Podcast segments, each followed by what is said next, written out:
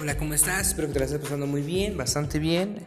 Empezamos aquí con un nuevo podcast del Dragón de la Salud, donde vamos a empezar a dar diferentes puntos de observación, diferentes vistas. Te invito a que nos sigas en todas nuestras redes sociales como Dragón de la Salud, en TikTok y Facebook, como All In el centro de capacitación. No te los pierdas, vamos a darle con nuestro tema del día de hoy.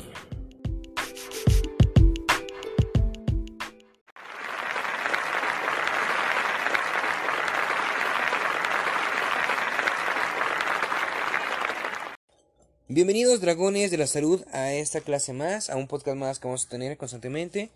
Bueno, pues el tema de hoy que vamos a ver eh, son las enfermedades crónicas. Vamos a entender qué son las enfermedades crónicas degenerativas. Son todas aquellas enfermedades de larga duración, las cuales, pues a final de cuentas, eh, son progresivas y generalmente son lentas.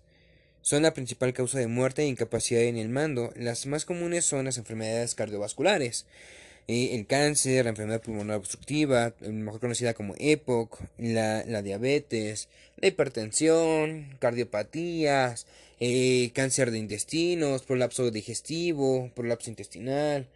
Ah, infinidad de enfermedades crónicas degenerativas pueden existir, ya que muchas veces eh, entendemos crónico degenerativo a todas aquellas enfermedades que se van degenerando, pero pensamos tontamente por eh, la sociedad en la que estamos, que es un crónico degenerativo es, ah, ya tiene cáncer, no, no necesariamente. Solamente que lo debemos de observar o tenemos que ver cómo es ese tipo de, de persona para que podamos ayudar o podamos ver eh, qué tipo de terapias se pueden acercar. Porque algún ejemplo de las enfermedades crónicas, por ejemplo, es el Alzheimer, lo que es la demencia senil. Eh, otro puede ser la artritis, el asma, el cáncer, como ya hemos dicho hace un momento, el EPOC, en las enfermedades de Crohn, fibrosis quística, diabetes y ahora actualmente se está llegando a pensar que también pues el Guillain-Barré. El Guillain-Barré puede ser alguna de las eh, alguna de las enfermedades que nos pueden estar dando por precisamente por ese tipo de enfermedades. Eh, todo lo que es crónico degenerativo hay una una situación muy importante que debemos entender que es. Por ejemplo, vamos a entender el día de hoy qué es la pericarditis. La pericarditis es una inflamación y también una irritación de la delgada membrana eh, dentro del corazón. Es muy similar a un saco eh, el cual está rodeando a todo lo que es el, corazón. La pericarditis puede producirse por alguna infección viral, un infarto, sustos. Eh, en muchos casos se llega a pensar que está asociada con emociones. ¿Por qué? Porque, por ejemplo, te han comentado los pacientes que ellos dicen tener alguna eh, una impresión, una molestia o simple y sencillamente llegan a tener alguna alguna crisis y es cuando se les eh, se les desarrolla esta, esta enfermedad. Muchas veces los doctores llegan a desconocer la causa porque precisamente es, es una es una enfermedad asintomática, es algo lento, o sea, no realmente no hay como que tres puntos focos de que tienes pericarditis, ¿no? Nada más podemos decir que el tipo de observación para tener esta enfermedad, pues número uno puede ser eh, hormigueo en el cuerpo en diferentes extremidades. Número dos, mala circulación. Eh, número tres, mucha inflamación de pecho que llega a doler el pecho o falta de respirar, problemas para respirar precisamente son algunas de las eh, problemas que pueden estar teniendo. Ahora, si bien ya hablamos de este tipo de enfermedades, pues ¿cómo, me voy a curar, no? Eh, yo te voy a recomendar un tratamiento herbolario con las siguientes plantas. Espino blanco, té verde, melisa, romero y llantén. ¿Vale? Te las vuelvo a repetir. Espino blanco. El espino blanco es muy bueno para todos aquellos problemas que tengan que ver relacionado con la mala la mala circulación, problemas de corazón y eso también lo podemos combinar con flor de manita para cuando tienen cardiomegalias o alguna cardiopatía como la que estamos tratando ahorita. El té verde, al ser un antioxidante, nos está ayudando precisamente a desintoxicar, a poder apoyar, a poder crear diferentes formas en cual el cuerpo nos está permitiendo dar una acción porque el té verde, el momento que relaja el cuerpo, permite que haya un mejor flujo sanguíneo. Es decir, que está creando una vasodilatación y una vasoconstricción sin tanto problema y está permitiéndonos relajar el cuerpo para que así el mismo pueda quitar esa inflamación, porque es una itis. Itis significa inflamación. ¿Vale? La melisa, la melisa al ser una planta tan buena, una eh, del sur, lo que está haciendo ese tipo de plantas es que nos van a ayudar también desde la parte emocional, ya que es una de las plantas, igual que el romero, eh, son plantas muy emocionales, ya que lo que van a hacer es, es, desintoxicar el hígado, ya que el hígado también está asociado con toda la parte de una mala circulación. Si el corazón traba, bombea además, es porque el hígado se encuentra graso. Entonces hay que checar también la zona hepatoprotectora, toda la parte del sistema, toda la parte del, del hígado, toda esa parte, este, hepática del sistema hepático precisamente para checar cómo se encuentra. Ya una vez observando cómo se está encontrando, cómo se está llevando a cabo, pues podemos llevar eh, un proceso de cómo vamos a ir dando estas, pues, estas plantas, ¿vale? Alguna de las formas eh, más comunes o una de las formas que podemos estar dando es microdosis. Dentro de la microdosis podemos juntar mapurite, mercadele y llantén en una sola microdosis o podemos juntar mercadilla, romero y té verde. Cuatro gotas cada cuatro horas sublinguales en microdosis, no en tintura. En cuando es en tintura van a ser 40 gotas debajo de la 40 gotas, perdón, en un cuarto de vaso de agua dos veces al día, nada más. Es como se puede eh, estar tomando. Cuando se toma en cápsula o que ya compramos las pastillas hechas, bueno, yo te voy a recomendar dos cápsulas cada cuatro horas durante 21 días. Vamos a ver cómo reaccionas. Si reaccionas muy lento, si estás con problemas de circulación, si te sientes muy aletargado, pues bueno, vamos, vamos a checar ahí cómo se puede ir haciendo ese tipo de variaciones. Pero principalmente es lo que puedes estar tomando. Entonces, eh, esa es una de las formas en las que tú puedes eh, estarte cuidando. Yo te voy a recomendar aquí un poco de ejercicio físico. El ejercicio físico es muy bueno. Te voy a recomendar que hagas dos cosas. Cardio. Número uno, que hagas cardio. Ojo, no es como de que, ay, tengo que hacer una hora al día. No, tú con que le rindas 15 minutos diario, ya sea en la mañana, en la tarde, en la noche, tienes más que suficiente para que tu circulación te lo agradezca. Y número dos, que vayas o que entres a nadar. O específicamente que te pongas algo de hidroterapia, es decir, que metas tus pies en agüita lo más fría que puedas y luego en agüita caliente. ¿Vale? ¿Para qué? Para que empecemos a hacer ese proceso de matices. Lo que va a hacer es que va a activar la circulación, adelgazando todo ese, todo ese apelmazamiento que se llega a tener. ¿Va? Y bueno, siguiendo por la parte de las inflamaciones, ahora vamos por la peritonitis. Todo, ¿Vale? Todo lo que es la inflamación del, del perineo. Esta inflamación es, se debe dentro de la membrana que resiste la pared abdominal y que siempre va a recubrir nuestros músculos abdominales. Todo lo que es la peritonitis generalmente siempre va a ser infecciosa, ya que puede ser mortal. Es ocasionada por una infiltración o un orificio dentro de los, de los orificios, digo, en los intestinos. Y así como por un apéndice reventado, e incluso si es un fluido estéril, puede presentarse alguna inflamación. Esto se llega a presentar muchas veces cuando las personas tienen sobrepeso, cuando se dedican a la alterofilia en los atletas que cargan muchas pesas y no se cuidan, o porque el trabajo el que se dedican es muy pesado. También llega a suceder cuando tenemos este hígado graso, cuando tenemos gastritis, un poco de colitis y también cuando tenemos ácido úrico, ya que esta, esta membrana abdominal se llega a, romper, se va a deshacer y es cuando empezamos a ver todo este tipo de problemas. Eh, un, tratamiento herbolario que puedes tener es mercadela, manzanilla y llantén. Estos tres juntos en una microdosis durante 21 días.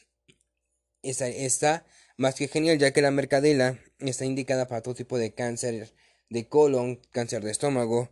El llantén está indicado para todo lo digestivo y la manzanilla está indicada de igual manera para todo aquello que sea reparación y sanación interna, siempre y cuando tú uses la cabeza y las flores, más no el tallo. Tú puedes usar la cabeza y las flores y sin ningún problema vas a estar regenerando a ese paciente o ese familiar, ¿vale? Ahora, dentro de este proceso, eh, tú puedes tomar no solamente esas tres plantas, y te lo vuelvo a repetir, tú puedes tomar manzanilla, mercadela y llantén en una sola microdosis, o en su defecto puedes hacer algunas variaciones, pues puedes tomar cebolla morada, cúrcuma, jengibre, ajo negro, ajo mexicano. ¿Para qué? Para que precisamente tengas ese, ese proceso de regeneración, ese, ese proceso en el cual estemos eh, cerrando esa parte infecciosa. Y aparte de eso, quitar la infección que está de la manera interna.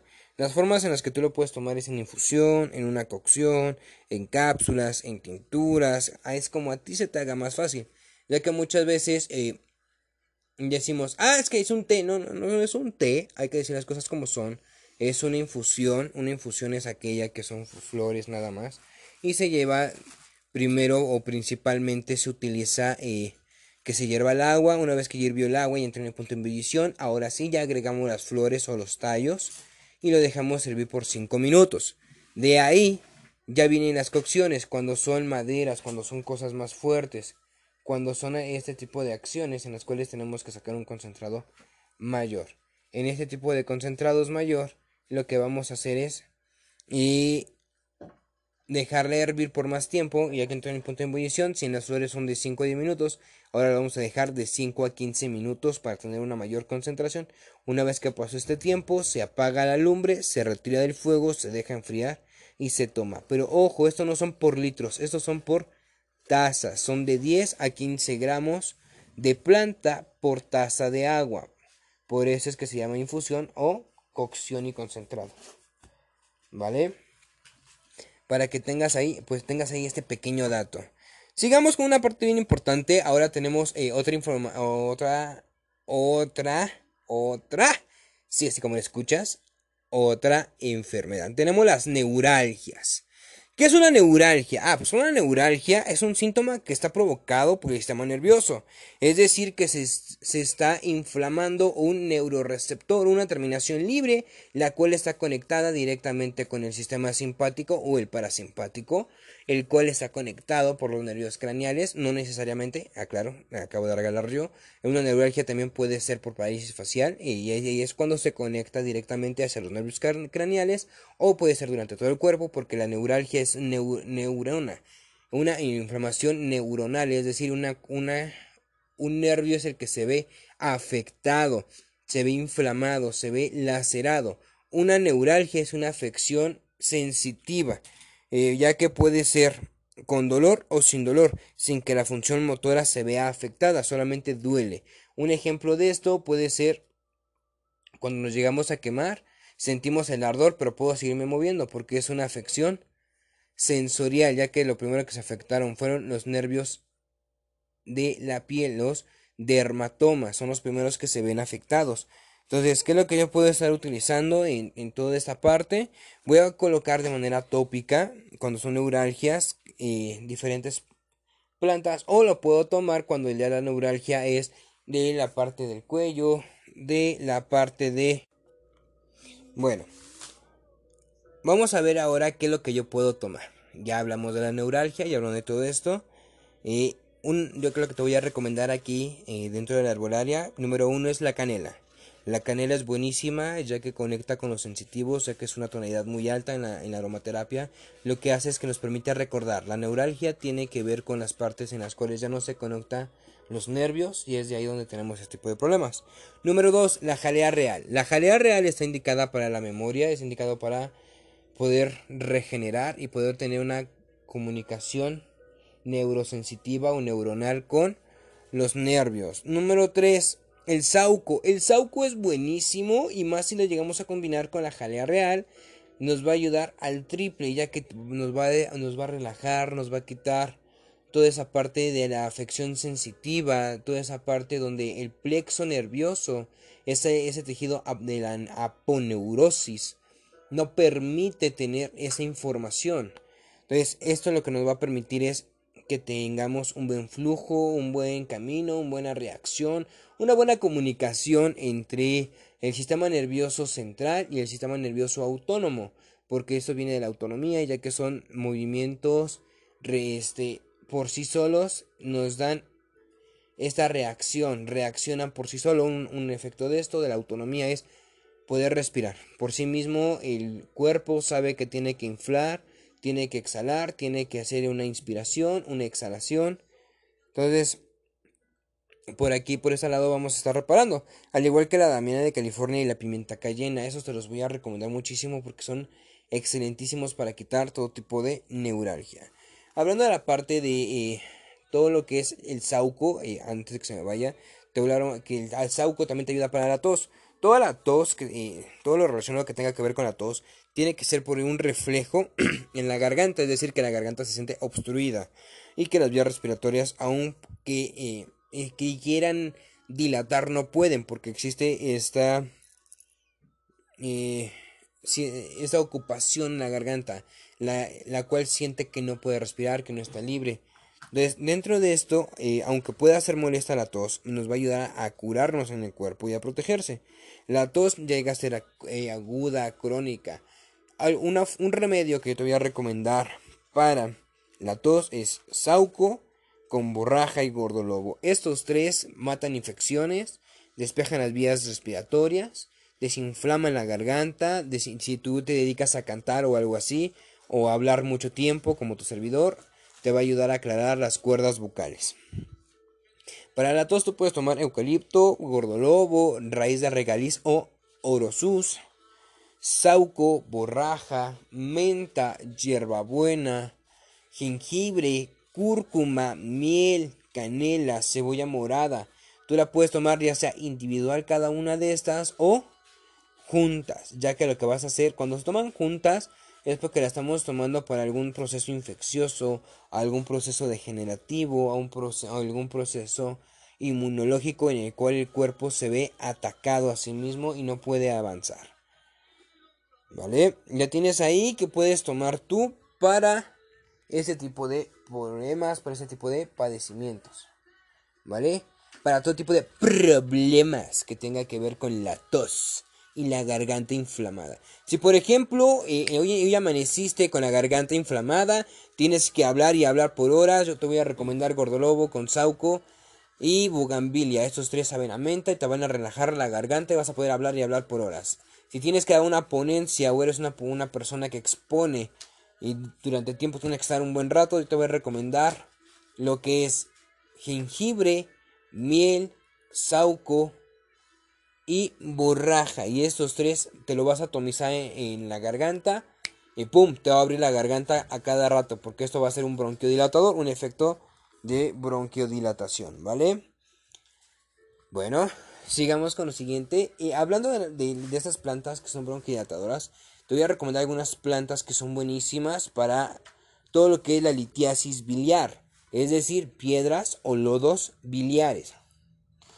Eh, la litiasis biliar biliar, perdón, son depósitos sólidos que se forman dentro de la vesícula biliar eh, y se conocen vulgarmente como cálculos. Esos pueden ser tan grandes como el grano de una sal o como una pelota de golf. Eso va a depender mucho de la persona, si tiene en algunos casos si es amorfológicamente de sobrepeso o situaciones parecidas. Ya que eh, todo lo que tiene que ver con la litiasis biliar tiene que ver con una persona que es amargada, es una persona que no permite o que no tiene esa sensación de avance, que no permite liberarse, que no permite eh, estar tranquilamente, sino al contrario, lo único que hace es estarse eh, preocupando por el ayer o preocuparse por todo lo que pudo ser o lo que puede ser, lo que, lo que será, no realmente está viviendo ahorita, todo lo que es la vesícula biliar. Tiene que ver con los enojos, con los enfados, entonces, la litisis biliar cuando nos llega a, tocar, ver ese tipo de temas, hay que primero ver dos situaciones. Número uno, ¿cómo está el hígado? ¿Cómo se encuentra ese higadito? ¿Qué tan dañado está? Porque pues, si, tienes litiasis biliar, es porque tú dices que tiene algún problema hepático, ¿va? Número dos, ¿qué tanta agua tomas? Y número tres, o bueno, junto con la junto con la 2 es la alimentación, porque eso tiene que ver con mucha ingesta de grasas, mucho refresco y sobre todo todo aquello que te descalcifique el cuerpo. Y si eres mujer, pues al doble. Porque eso es, eso es por descalcificación mineral de los huesos, ¿va? Entonces, yo te voy a recomendar eh, que puedas tomar boldo. El boldo es buenísimo para todo este tipo de problemas, para desinflamar el hígado principalmente. Número 2, la guásima. La guásima y el cun de amor junto con el guarumbo nos va a ayudar para todo aquel problema que sea de azúcar. Pero aquí en este caso, la guásima y el cun de amor nos va a ayudar para romper esa litiasis y que sea de fácil eliminación, que tú la puedas sacar lo más rápido posible sin que esté lastimando tu cuerpo. Va, te voy a recomendar el rábano negro y la pingüica precisamente para poder dar una desinflamación y que se pueda desechar por la orina. Eso es importante, que podamos utilizar los conductos de los ureteros sin lastimarlos o que se quede depositada la arenilla sobre los riñones o las glándulas suprarrenales, sino al contrario, sea de fácil eliminación, ¿va? Esas son las plantas que yo te voy a estar recomendando, que puedas estar tomando, que puedas estar utilizando para tener una óptima eh, salud, una óptima eh, defensas altas y todo, todo tipo de, de acciones en el cual el cuerpo se va a encontrar alcalino. Recuerda que entre más alcalino sea tu cuerpo, mucho mejor reacción va a tener. No necesitas un cuerpo ácido porque ácido no nos sirve, nos sirve alcalino, ¿vale? Por último, ya para ir terminando esa sesión del día de hoy, te voy a, te voy a mencionar acerca de la hipertensión. ¿Va? La hipertensión es, de entrada es hiper, todo lo que sea hiper en las enfermedades es alto, tensión es, es número de que se, se tensa el, el corazón, el miocardio. Entonces, eh, la hipertensión es una presión arterial alta, es una medición que con la fuerza ejercida de las paredes arteriales se bombea más sangre y se ve endurecida, es decir, que está a mil por hora, tienes una, una tensión arterial alta. Cuando eso, esto pasa, hay dos factores. Ahorita actualmente, en plena pandemia, en pleno coronavirus, esto se debe al estrés, esto se debe a la depresión y esto se debe a los a los resacos que estamos teniendo, pero no porque te haya dado COVID, sino porque estés encerrado en la, en la pandemia. ¿Vale? Son los estragos emocionales que nos deja estar encerrados en la pandemia.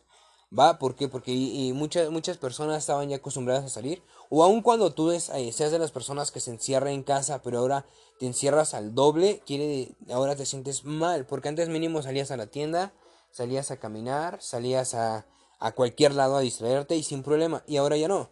Ya no está permitido que salgamos, totalmente siempre tenemos que estar encerrados. Un ejemplo de esto pues son las amas de casa. Muchas amas de casa ahorita sufren de ansiedad, sufren de depresión y no es de que digan, es que no quiero a mi marido, es que esto, no, al contrario, muchas veces es porque precisamente ya no se hallan encerradas. ¿Vale? Hay, una vez escuché que es el peor infierno puede ser nuestra propia casa cuando no podemos encontrarnos a nosotros mismos y esa es la realidad. Y por eso ya que hago una invitación, si tienes una pareja, o un parejo, lo que quieran ser cada uno de ustedes. Y invítanos a cambiar eh, todo lo que haces. Sal de la monotonía de entrada. Yo sé que es difícil, créeme, yo te entiendo que es difícil salir de la monotonía, pero si no lo sales tú, entonces ¿cómo vas a impulsar a tu compañero a crecer contigo? Recuerda que para eso es una pareja, para crecer entre dos. Es pareja, para ser, como el nombre dice, para ser parejos. Son pares entre los dos. Si por ejemplo tu esposo sales de trabajar hasta altas horas de la noche y la esposa no puede con el que hacer y tienes tres niños, ayúdala. ¿Cómo la puedes ayudar? Mira, si están tus posibilidades, contrátale a alguien, órale. Total, para eso, para eso trabajas. Hay formas de ayudarnos. No puedes, pues no modo, no te va a quitar nada lavar un traste, un plato, un vaso, algo. Pero es forma de ayudarnos. Y esto te va a abrir las puertas de otras, de otras cosas. Porque de eso se trata, ser parejos, ayudarse entre los dos, crecer, avanzar. ¿Vale? Todo lo que tiene que ver con hipertensión tiene que ver con depresión, con pánico, tiene que ver con todos estos ataques de, de ansiedad, todos esos ataques de pánico, el famoso delirio de persecución, es que siento que alguien me está viendo, es que siento que siento voces, es que hay una voz que en mi, en mi cabeza que dice no lo hagas y otra que dice sí lo hagas. ¿Por qué? Porque precisamente tiene que ver con todos estados mentales en la cual la depresión nos dice que quiere evadir la realidad en la cual está viviendo. La depresión tiene que ver con no acepto lo que estoy pasando. Entonces es un proceso de negación porque no sabes ni siquiera tú qué, estás, qué, quieres, a dónde vas o, o por qué estás aquí. El famoso sentido de la vida. Entonces nosotros eh, como terapeutas físicos o en su defecto tú como su acompañante, tú como su parenta, su pareja, perdón, es apoyarlo, ayudarlo a crecer, a salir adelante, darle herramientas, y echarlo a que vuele, ¿vale? ¿Y cómo lo vamos a hacer? Yo te voy a recomendar las siguientes plantas medicinales que son para la hipertensión. Yo te las voy a recomendar. Número uno, zapote blanco. Como se los dije hace, un momento, todo lo que es para cardiopatías, todo lo que sea para cualquier enfermedad eh, del corazón es el zapote blanco. Flor de la manita. Ahora te voy a recomendar el muérdago, el agüehuete, el alpiste y los omegas. Si, si ves que tu pareja tiene síndrome depresivo, cómprale omegas, ya que esto le va a ayudar a elevarse, esto le va a ayudar a, quitarse toda esa depresión. Ojo, los omegas lo puedes encontrar en la granola, lo puedes encontrar en las semillas, lo puedes encontrar, por ejemplo, ahorita en los, en los supermercados hay esta parte eh, de como que de chuchería, por llamarlo, que son bolitas de yogur griego rellenas de granola. Cómpraselas. Te voy a decir algo. ¿Qué te cuesta comprar más? Que el día de mañana se vaya de tu lado o que le compres este pequeño dulce que vale como 26 pesos aquí en México. O sea, no manches, está súper baratísimo. No, no, te cuesta nada. No puedes, entonces te voy a decir, yo, yo te voy a dar un tip. Los omega los vas a encontrar en todo aquello que sea semillas. ¿Va? La única semilla que no te recomiendo que comas es la semilla de calabaza, porque esa tiene que ver lo relacionado con el dinero. Tú solo estás renunciando al dinero, ¿vale? Pero ese es tema de otro podcast, ese es tema de otro podcast, ¿va? Entonces, tú puedes darle omegas a tu pareja o a tu paciente, ya sea omega 3, 6 y 9, en cápsula, en aceitito, o hazle su snack nutritivo. Tiene que llevar granola, tiene que llevar cereal, chocolate, cacahuate, almendra, arándanos, algunas nueces de macadamia, tiene que llevar este semilla de de girasol, semilla de cárcamo, ajonjolí horneado, cualquiera de estos los puede estar utilizando, ya que eh, son dulces y son muy buenos para la salud, ¿va? Entonces, estos son los que yo, te voy a recomendar. ¿Cómo puedes utilizar las flores que te mencioné hace un momento de la hipertensión? Zapote blanco y flor de la manita los puedes utilizar en una sola microdosis. Te voy a recomendar aquí cuatro gotas cada dos horas, los primeros siete días, porque vamos a trabajar sobre, directamente vamos a trabajar sobre la ansiedad, ¿va? Número, número dos, tú puedes estar tomando muérdago y alpiste o independientemente cada uno, uno del otro, te lo vas a estar tomando, ¿va? Eh, ahí van a ser cuatro gotas cada seis horas durante 21 días, ¿va? Así como te paras, te las empiezas a tomar. Si son en cápsulas, los omegas o el muérdago o el agüehuete, cualquiera de ellas, te voy a recomendar dos cápsulas antes de en la mañana en la tarde y en la noche. Y para que pueda dormir, porque también la hipertensión se debe a que no pueden dormir o les causa insomnio, yo te voy a recomendar melatonina. Me, dale a, tu paciente, a tu persona, a quien estemos hablando en este momento, melatonina. Dos cápsulas antes de que él se vaya a dormir o por lo menos una hora antes para que le vaya haciendo efecto y esto le va a ayudar a tener un sueño reparador ya que la melatonina forma parte del complejo B y esto le va a ayudar a tener una buena sinapsis neuronal, a que se relaje, se destense y pueda coordinar, ¿va? Bueno, eso es todo por ahora, nos vemos pronto, recuerden seguirnos en nuestras redes sociales, en TikTok como el Dragón de la Salud, en Facebook como Lindsay Patkley y Dragones, hay que volar alto, nos vemos.